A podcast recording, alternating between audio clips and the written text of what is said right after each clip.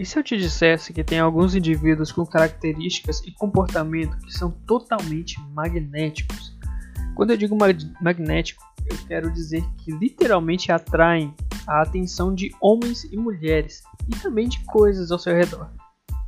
Hoje eu vim te mostrar algumas características do autor Ryan Gosling, que pude perceber tanto em entrevistas que ele deu, quanto em algumas interpretações em filmes, como por exemplo o filme Tudo pelo Poder.